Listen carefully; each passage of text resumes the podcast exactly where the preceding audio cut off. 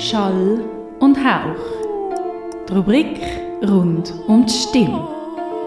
Ja, Christine, wir haben jetzt in dieser Rubrik schon über die Stimmlippen, den Kehlkopf, die Resonanzräume, über die Atmung und über das Zwerchfell geredet, aber ich komme noch nicht ganz draus. Also wie entsteht jetzt genau ein Ton?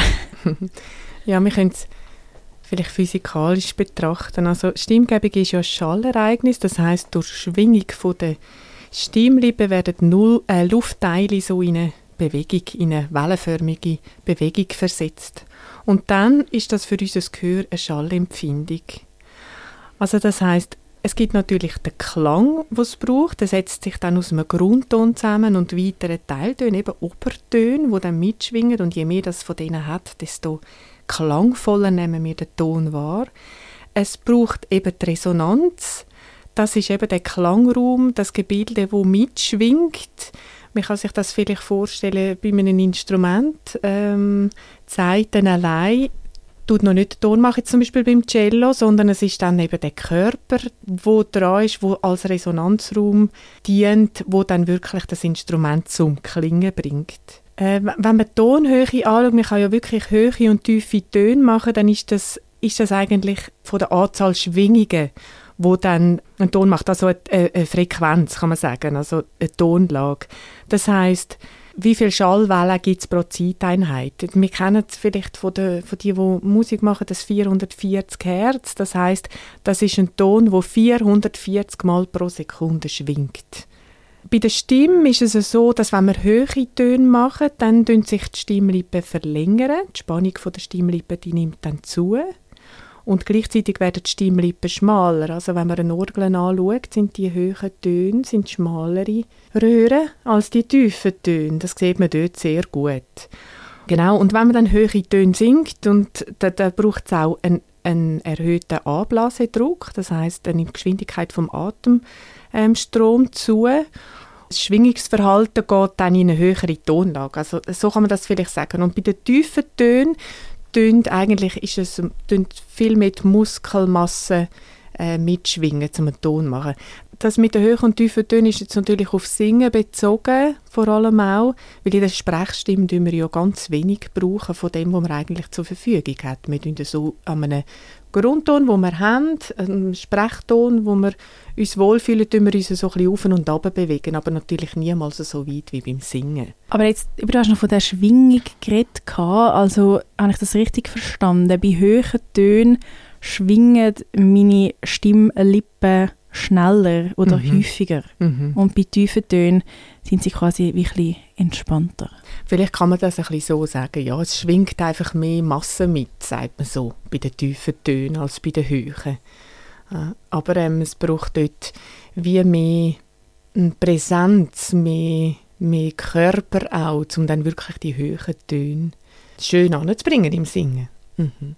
Beim Sprechen hört man das nicht mega gut. Man ist so ein bisschen um einen gewissen Grundton herum. Kannst du jetzt aber trotzdem, wenn du jemanden hörst, sprechen, so ein bisschen raushören, ähm, was die Person dann vielleicht für eine Gesangsstimme hat oder ob die Person eher eine höhere Gesangsstimme hat oder eher eine tiefe oder vielleicht eine Mittellage. Nein, bevor ich sie nicht höre singen, und ich da eigentlich kein Urteil geben. Ich kann vielleicht sagen, dass zum Beispiel Altistinnen tendenziell ein grösser gewachsener sind. Und, äh, aber es ist also, das muss ich mir anhören, von Fall zu Fall. Zu der Sprechstimme zu sagen ist, dass es, es gibt eine sogenannte Indifferenzlage. Das ist die Lage von der Stimme, also von der Sprechstimme, die wir brauchen und uns einfach wie für uns stimmt, unser, unser Ton ist. Und das kann man eigentlich ausprobieren, indem dass man, wenn man sehr, sehr entspannt ist und dann einfach mal mhm, mhm, Mhm. Mhm. sagt, das ist eigentlich in dieser Entspannung, geht man eigentlich etwa auf den Ton, wo die Indifferenzlage ist. Und von dort aus moduliert es dann nach oben und nach unten. Wenn jetzt jemand mit einem Stimm Stimmproblem zu mir kommt und dann merke ich, ah, da ist jemand immer ein bisschen zu hoch am Reden. Einfach immer ein bisschen, das wirkt dann sich sehr, also es ist sehr anstrengend und äh, dann suchen wir dann zusammen die Indifferenzlage, also die Lage, wo wirklich uns als Mensch entspricht. Ja, weil ich glaube, man merkt das ja vielleicht selber bei sich auch, wenn man redet und man ist zum Beispiel nervös, dann verändert sich die Stimme oder ich nehme meine Stimme dann sehr oft als höher wahr, wenn ich nervös bin, wie wenn ich jetzt da ganz entspannt mit dir am Reden bin. Ja, ich denke, das ist auch noch so ein grosses Feld, das Stimme und Mensch, also je nachdem kann natürlich eine Anspannung, kann natürlich eine Anspannung auch vom Kehlkopf bewirken. Es kann auch eine Anspannung geben, dass man nicht mehr tief schnauft, dass man, dass man den Bauchraum anspannt, dass man ähm, weniger Luft sendet. Also ja, es ist, es, das kann natürlich Auswirkungen haben. Muss nicht, aber es kann, ja, wirklich. Anspannung kann sich auf die Stimme auswirken. Ich denke, äh, so ganz typisch ist, ist ja, wenn man jemanden, der einem sehr vertraut ist, am Telefon hat. Man kann relativ bald einmal sagen, wie, die, wie es dieser Person geht. Oder? Und das, was hört man da eigentlich aus? Ist es vielleicht Spannung, Entspannung oder wie, wie ist es gerade? Man hört sehr viel in der Stimme eben über den Mensch, über die Person, bewusst oder unbewusst. Aber natürlich hat seine eigene Fassung eine unglaubliche Auswirkung auch auf die Stimme. Schall und Hauch. Die Rubrik rund um die Stimme.